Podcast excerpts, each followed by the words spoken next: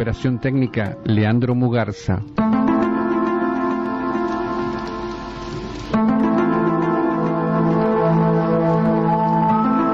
Conducción, Giulio Soldani.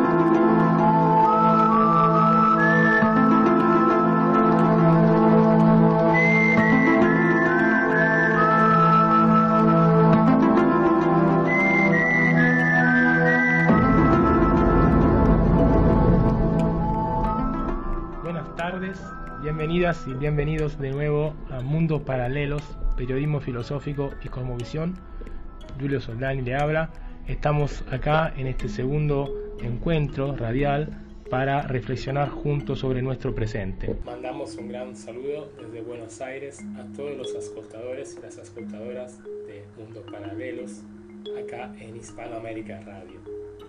La otra vez ya introdujimos un poco el tema de este programa y la actitud más que nada. Hablamos de actitud, una actitud crítica, una actitud que apunta a investigar el presente como un momento no solamente histórico, sino también como un momento ontológico, o sea, como dimensión del ser. Nosotros hoy volvimos a interrogarnos, a preguntarnos sobre nuestra realidad y lo que realmente nos llamó más la atención fue el nivel de fuego que hay en este momento. En un sentido grande, en un sentido metafórico, está, estamos viviendo momentos muy difíciles en todo el mundo, pero yo quiero hablar de los fuegos reales que en este momento están afectando nuestro país. Entonces ese va a ser el tema de hoy.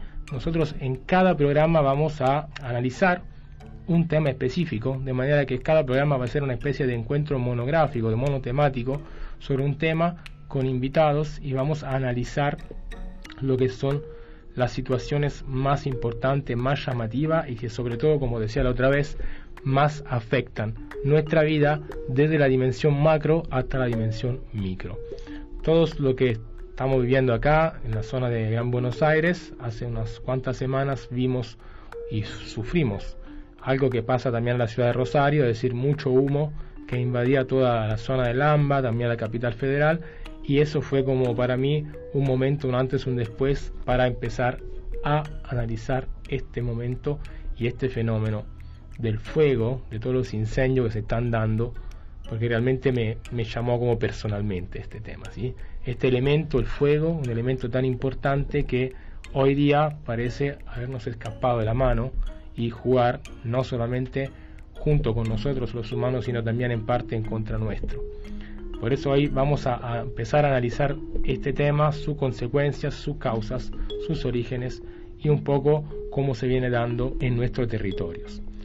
Hoy de nuevo con nosotros volvió Arturo Avellaneda. Bienvenido.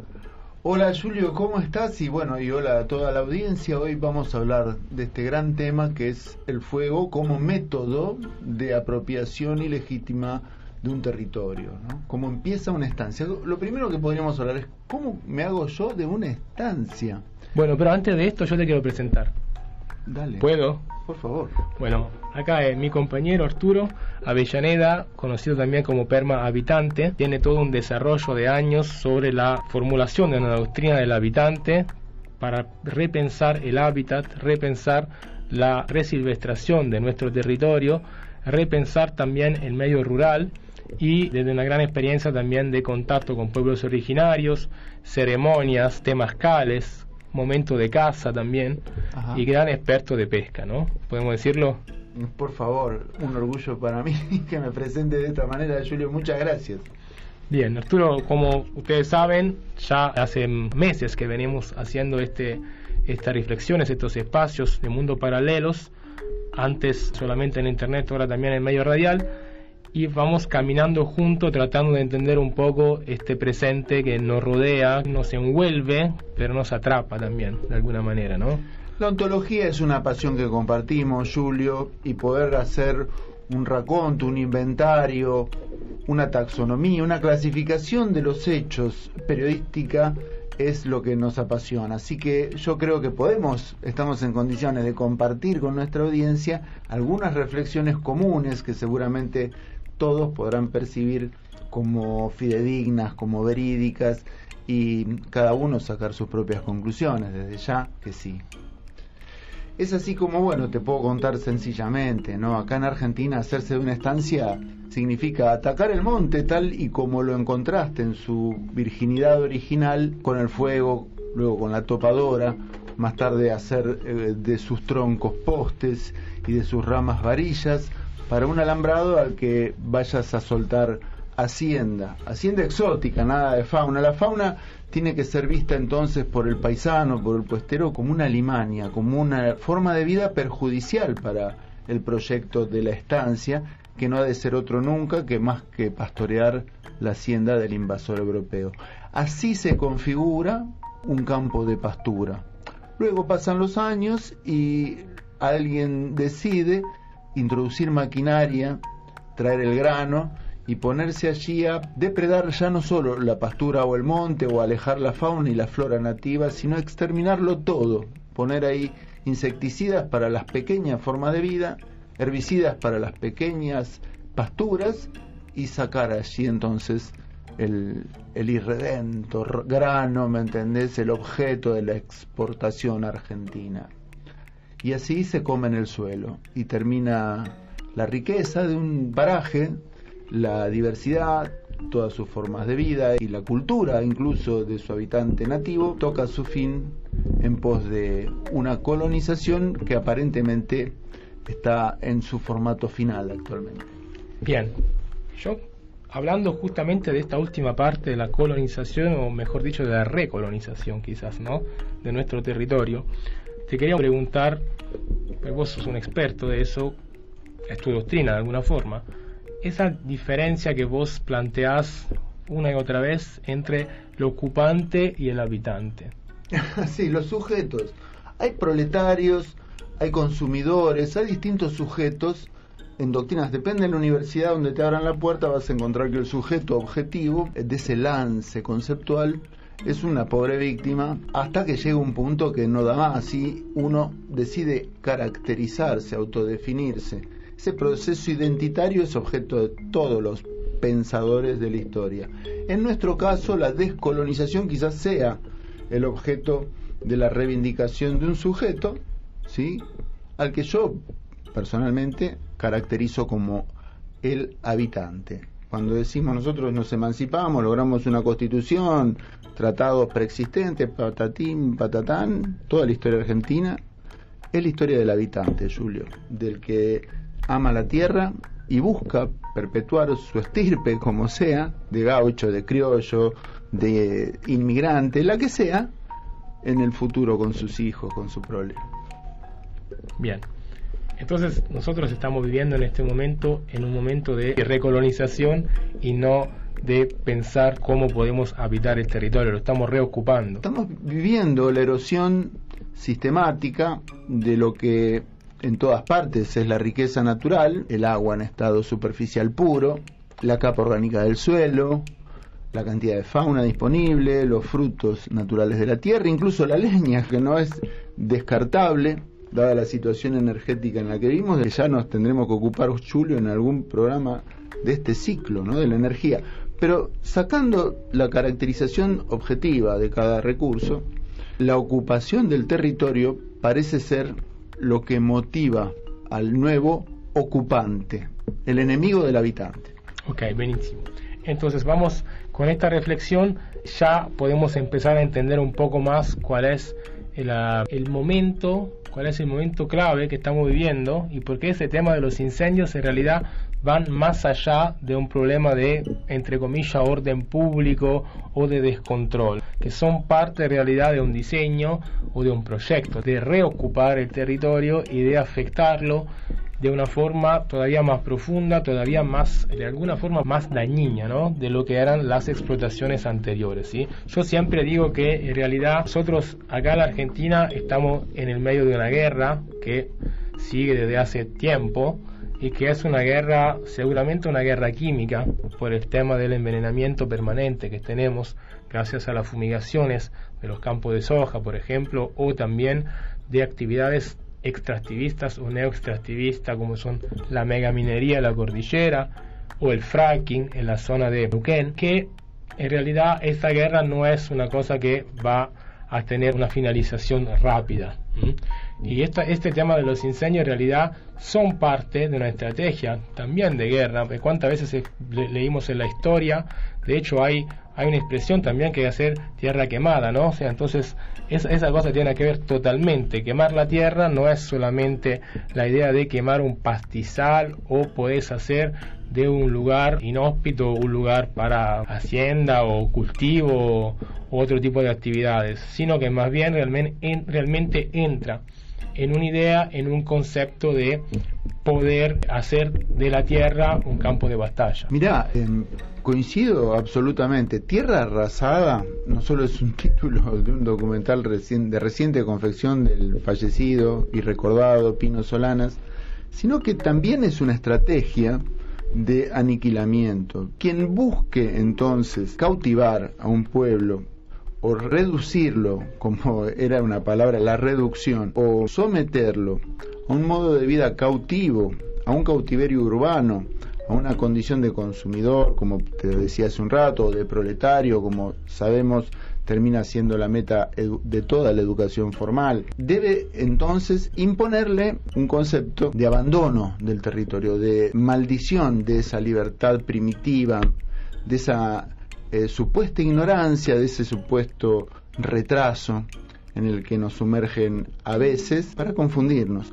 En este sentido te digo, los incendios no son casuales y los despojos tampoco, y los exilios por despojo, y las migraciones eh, por territorio, por disputas territoriales, no son accidentes de la pobreza, sino que son sistemáticas ocupaciones de un modelo económico que desplaza a su protagonista principal, que es el ser humano, claro que sí. Es el que corona finalmente todas las funciones biológicas, todas las relaciones tróficas, toda la cadena alimentaria, toda la pirámide evolutiva que corona el ser humano con su presencia, resulta mal lograda, maldecida, desinterpretada, destruida por alguien que solo está buscando un lucro económico sobre un objeto que ha conseguido tener la maldición de ser cotizado en el mundo, en el mundo global, con la moneda de referencia para el intercambio. Así conocemos mucha gente que tiene mucho dinero, lo tiene en una moneda que desconocemos, en un banco que ignoramos,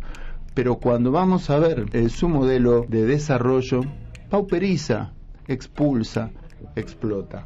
Entonces, ahí tenemos un escenario interesante de análisis con el fuego. El fuego es una manera de expulsar, es una manera de sustituir la flora, de expulsar la fauna también, de perjudicar al habitante nativo y de poner allí radicarse en una explotación, por lo menos agropecuaria, de la que nosotros observamos ahora la zona del delta, principalmente, principalísimamente sobre tierras fiscales, tierras que son de dominio público, tierras que son de todos, donde hay pobladores, pero hay pobladores que son bienvenidos interactuando con la pesca, con otros pobladores, trayéndonos frutos, incluso materiales de construcción, porque también nos proveen las islas de materiales como el junco, como la caña, como el poste de palmera para nuestras construcciones. Y sin embargo, todo eso pasa a ser objeto de una quemazón. Desaprensivamente, varios gobernadores asociados a la idea de este progresismo, de este desembarco neocolonial, como vos bien afirmás, toleran esta condición de invasión progresista hasta el punto tal de podernos eh, expulsar, de podernos eh, ningunear e incluso de poder especular políticamente con el resultado económico de la gestión dada. Así que bueno. Y no solo económicamente, porque la verdad que el negocio inmobiliario hoy día entra a ser una nueva variable de todo esto, toda esta actividad del fuego, ¿no? Pirománica, no sé cómo, cómo defina de pirómanos. Y lo que sí tenemos en claro es que una, una cosa nueva se agrega a lo tradicional, ¿no? Por eso también hay mucha resistencia con el tema de la ley de humedales, ¿no? Que es un tema que deberíamos quizás profundizar en otro momento de una forma más radical, más analítica. Estamos, estamos trabajando sobre eh, novedades. Algunas son especulaciones directamente inmobiliarias, como las de la, la, nueva vía de Córdoba, que tiene como por objetivo una gran especulación inmobiliaria en las sierras chicas, tenemos desplazamientos naturales de pobladores de los que se quieren apropiar su territorio, como en el tema de las islas, que son territorios fiscales, sustitución de usos del suelo, que tienen que ver con la pasar de la pastura a la siembra directa, que es también otra tarea, y sobre todo contarte, quizás en otro bloque, qué pasó en 2008, que es interesante evaluar la misma experiencia años atrás sobre este escenario territorial de las islas, ¿no? ¿Qué pasó cuando, cuando hicieron esto mismo en 2008? Ok, muy bien. Yo todavía no había llegado a la Argentina, así que lo escucho. Vamos a volver un segundo, no tanto al relato de Arturo de 2008, tenemos que esperar un ratito para escucharlo, sino para hablar con nuestros invitados, que son dos. Federico Soria. Y Raúl Quirno, nada menos, Julio. Tenemos dos invitados súper excepcionales. Federico, ¿cómo estás? Hola Julio, ¿qué tal? ¿Cómo va? Muy bien, muchas gracias por venir. La verdad que estoy súper agradecido de poder hablar con vos después de tanto tiempo. Hace rato que no hablábamos y para mí siempre es una gran alegría poder hablar con vos. Bueno, gracias Julio, igualmente, sí. La verdad que hace mucho que no compartimos un espacio y, y bueno, gracias por convocarme. Bueno, yo a Federico lo conocí hace años en una de reuniones de la UAC, de la Unión de Asamblea Ciudadana, que son asambleas ciudadanas socioambientales que se ocupan del territorio, ¿no? de la defensa del territorio, y son espacios súper valiosos, que son espacios autónomos, y realmente se analiza y se lucha sobre lo que son los procesos, sobre todo el extractivismo.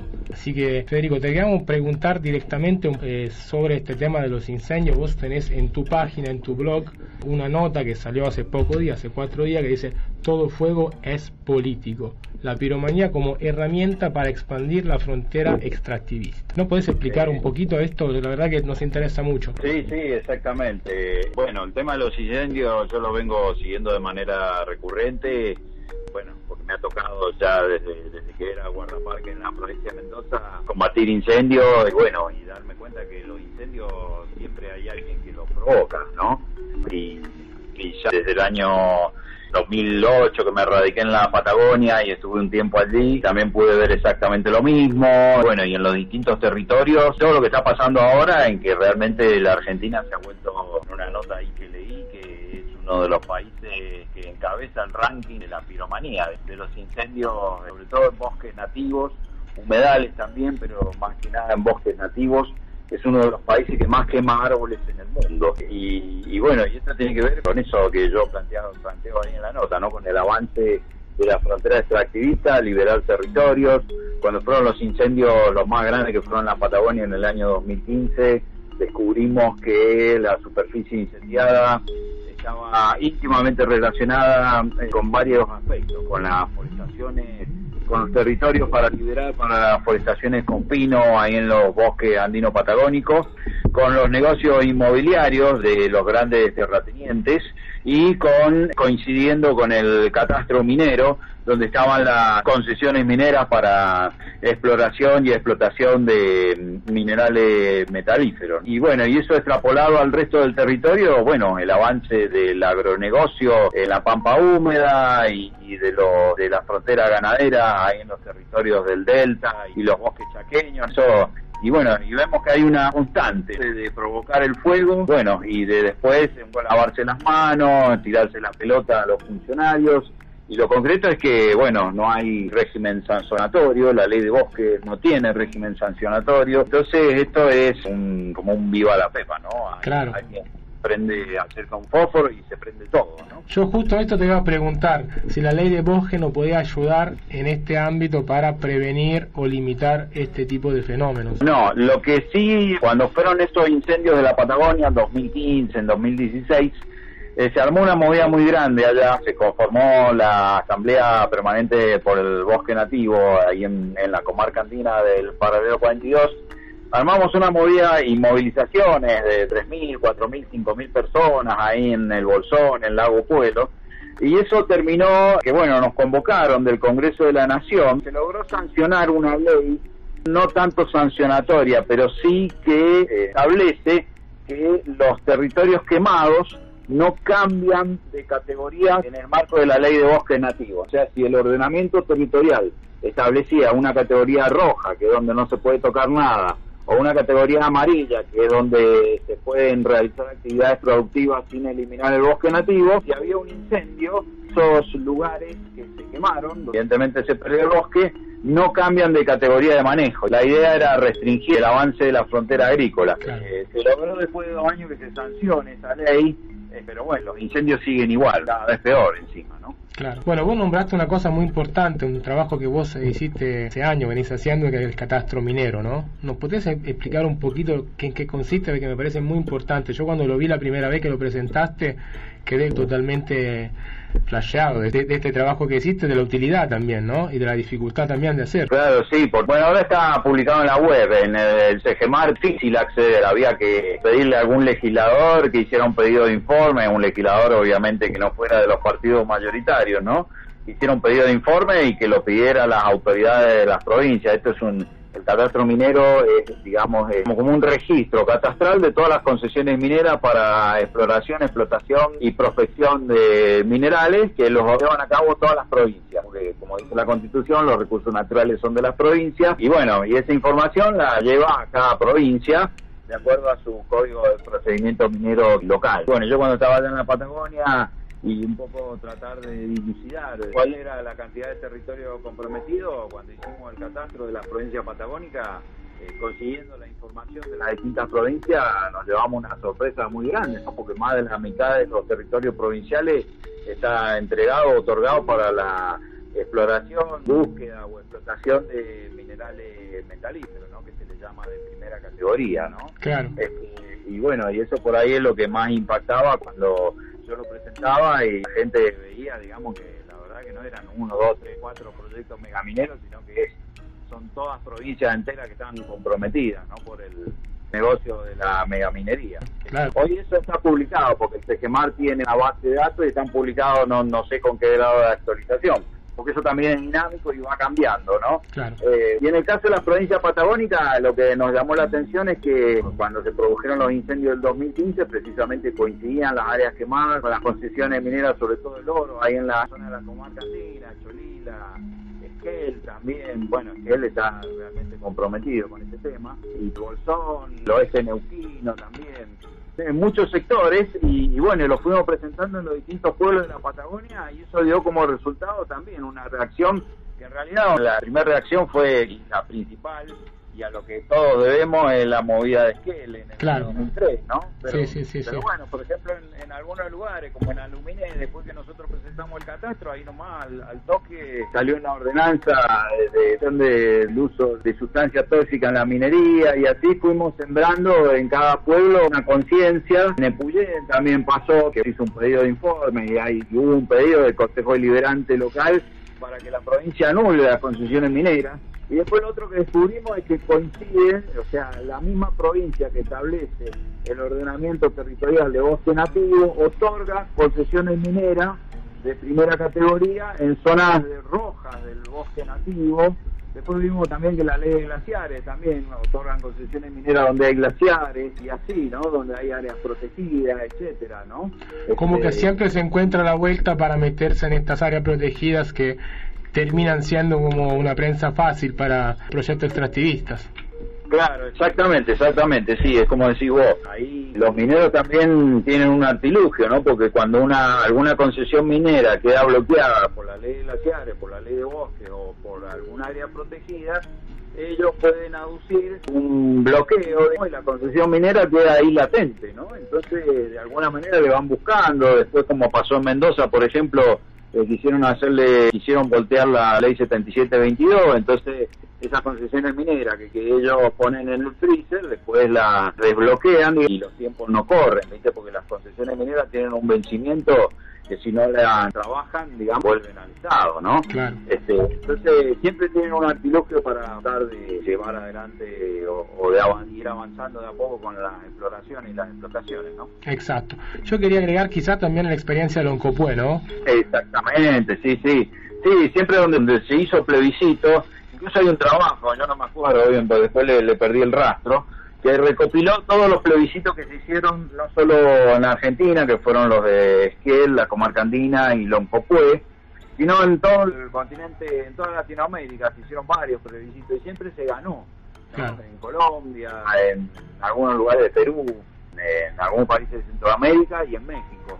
Hicieron plebiscitos y, siempre se ganó y se ganó aplastantemente, ¿no? O sea que no pueden llegar a truchar las la votaciones tampoco, digamos, no, no tienen este poder. Tampoco. No, no, no, tampoco. De, caso es que bueno, hay, hay un par de películas que relatan cómo fue la campaña, todo el despliegue de las corporaciones mineras y los gobiernos y al final la gente terminó votando en contra masivamente de eso. Yo recuerdo también, a donde estoy ahora en Uspallata, está acá cerca tenemos a Calingasta, que está al otro lado del límite, en la provincia de San Juan. Estoy hablando del año 2005 el intendente de Calingasta era opositor a Gioja, ¿no?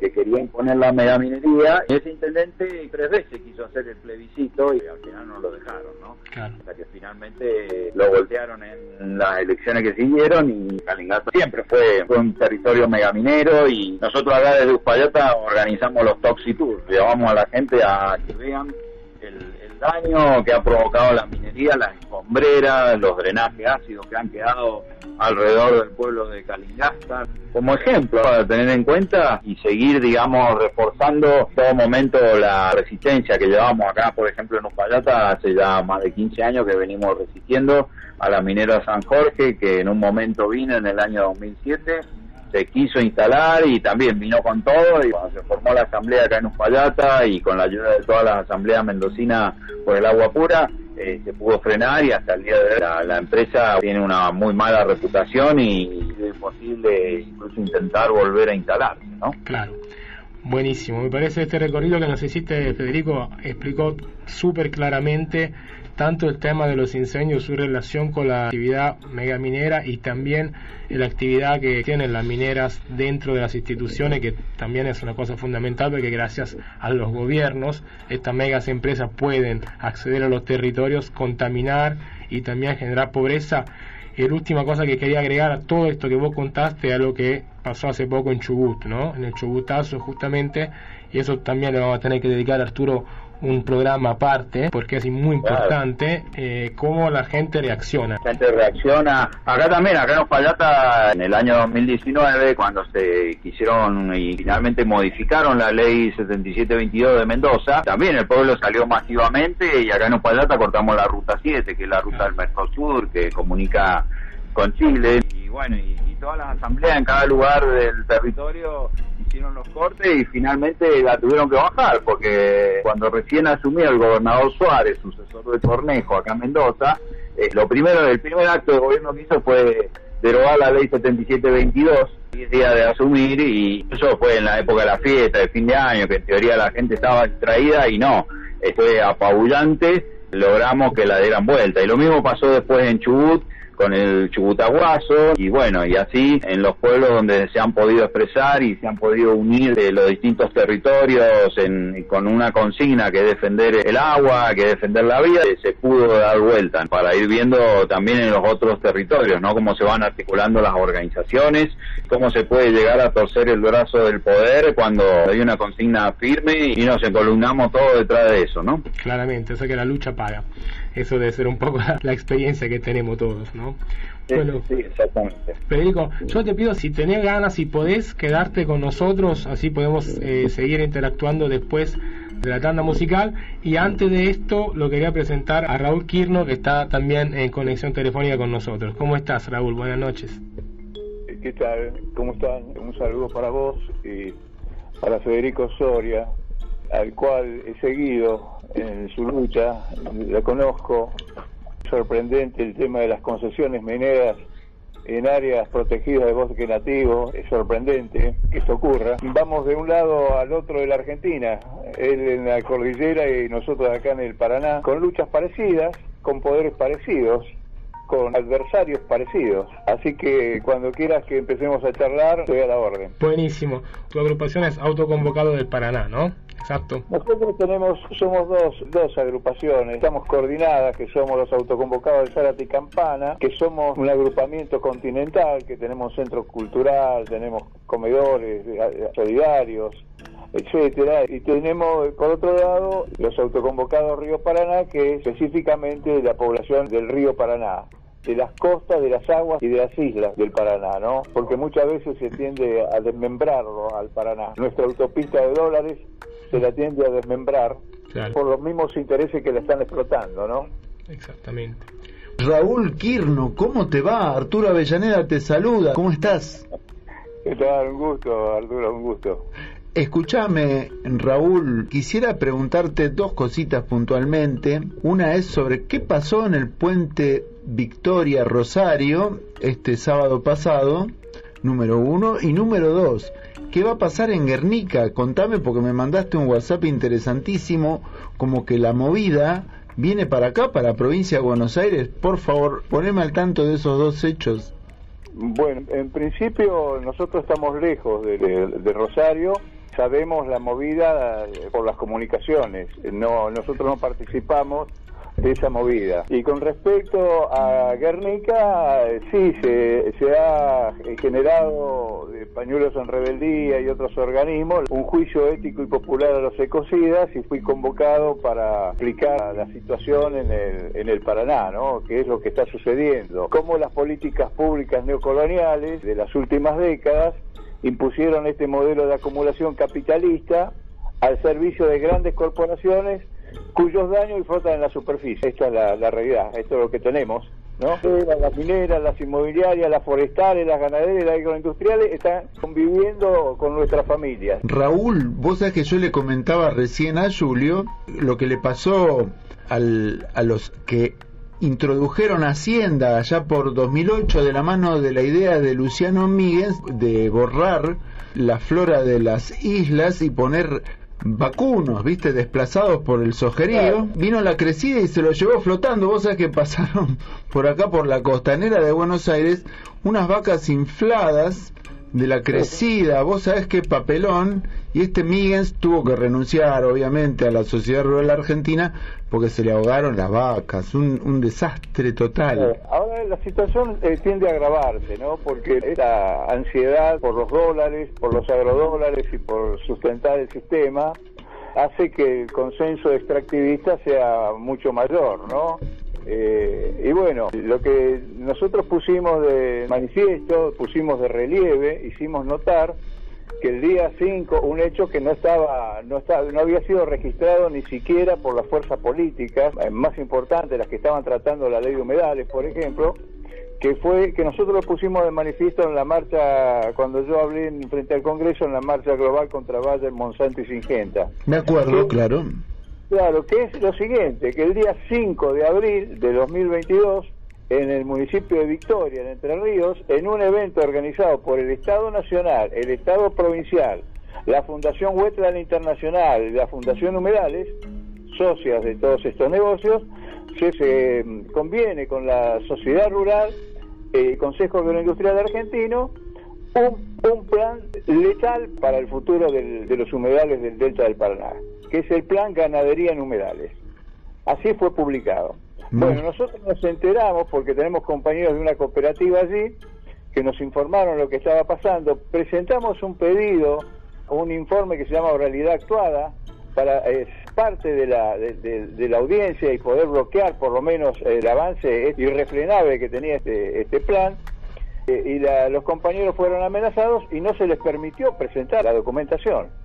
Bueno, esto lo mandamos al Congreso, lo mandamos a los que nosotros conocemos. Esto ayer fue nombrado por justamente por la diputada Miriam Bregman fue nombrado, cuando ella habla, nombra a los autoconvocados de Zárate Campana que pusieron de relieve, dijo, el tema del plan ganadería en humedales del gobierno nacional, el gobierno provincial y la sociedad rural. Esto es de una gravedad extraordinaria, esto es de una este, es patear el tablero por parte de las grandes corporaciones y afectado sobre todo por la desigualdad ante la ley que tiene la población isleña. Una población desprotegida, aislada, sin normativas legales ni institucionales que la protejan. Esta es la realidad del Delta. El Delta es es una unidad estratégica vaciada de instituciones y de legalidad, al servicio de los más fuertes. Esta es la situación que tenemos en el Delta, en, este, en esta zona, ¿no? Jamás consultada la población, Raúl, pero además un modelo de aprovechamiento del suelo que no tiene precedente, que tiene, salvo el precedente este desastroso que te mencionaba recién, que lo que tiene como objetivo es el desplazamiento del poblador nativo, realmente una recolonización, una locura. ¿Me podés decir, Raúl, por favor te pido, este juicio ético y popular que sería contra los ecocidas, esta audiencia de Guernica, ¿cómo hago para sumarme? ¿Cómo hago para ir? ¿Cómo, cómo, la, cómo me integro a esta movida de este sábado? 24 de septiembre, de 11 a 18 horas, dice acá el WhatsApp. Tenés la dirección ahí, ¿no? A ver, a ver. Los pueblos tienen la palabra.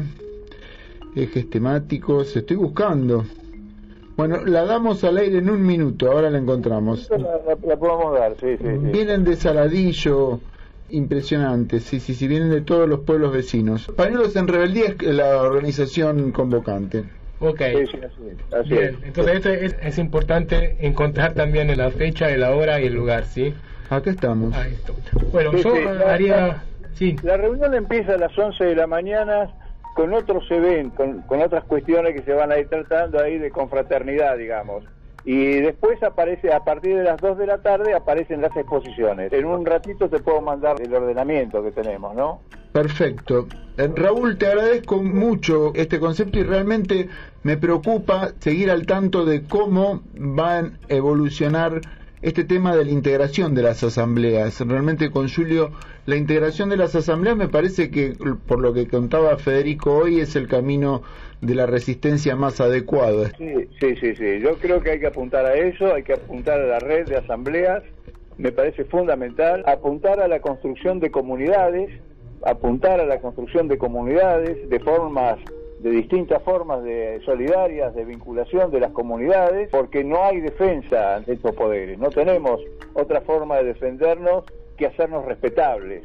hay, que sumarse, hay que sumar, sumarse y también empezar a entender que la territorialidad en realidad es el principio clave que nos puede ayudar a realmente aglutinarnos y resistir a toda esta embestida que se nos vienen encima porque son terribles y son muchas a la vez. Como antes también estaba un poco relatando Federico, vos también, no importa el territorio, siempre están sujetas a un nuevo modelo de saqueo, un nuevo modelo de extractivismo y sobre todo un nuevo modelo de envenenamiento también del territorio, que es la cosa todavía más grave porque dejan como la muerte atrás, ¿no?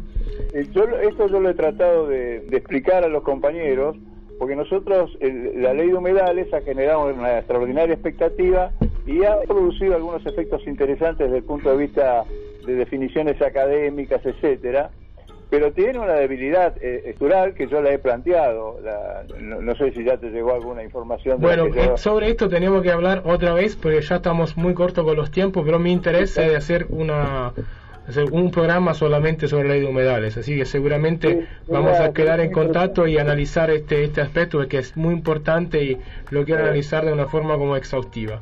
Redondeando nada más te digo la dirección que tengo, porque no, no me da precisión, pero la deben conocer los vecinos, se llama Cooperativa de Producción Agroecológica Copa Guernica, Buenos Aires. Bueno, con esto nos podemos lanzar esta cita ahí y saludarnos, despedirnos de la audiencia y también agradecer muchísimo los invitados, tanto Federico como Raúl, porque la verdad que son aportes súper valiosos lo que nos están dando. Un abrazo fraterno para todos y nos veamos si nos podemos encontrar en Guernica. Ojalá. Abrazo Raúl. Y un saludo grande para Federico también. Federico, hermano querido, un saludo para ti también. Bueno, gracias ahí Arturo, sí, no me acordaba que estabas vos ahí también, sí, como siempre también te sigo, eh, uniendo ahí los pueblos, ahí el compa Raúl también, estamos, seguimos en contacto, seguimos en la lucha y ojalá ya desde que ha pasado la pandemia recuperemos eh, esta instancia que era la UAC, que podamos volver a encontrarnos los pueblos de todo el país. Desde acá a la disposición, como siempre, y bueno, y a seguir adelante. ¿eh? Bueno. muy grande la audiencia. Muchísimas gracias, nos saludamos. Gracias Arturo. Gracias a vos, Julio. Con esto es todo.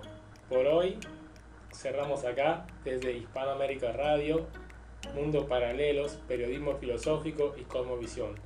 También al aire en Radio La Luna AM140 en el Palomar de Buenos Aires. Un saludo a la audiencia, hasta el próximo lunes. Gracias por estar con nosotros.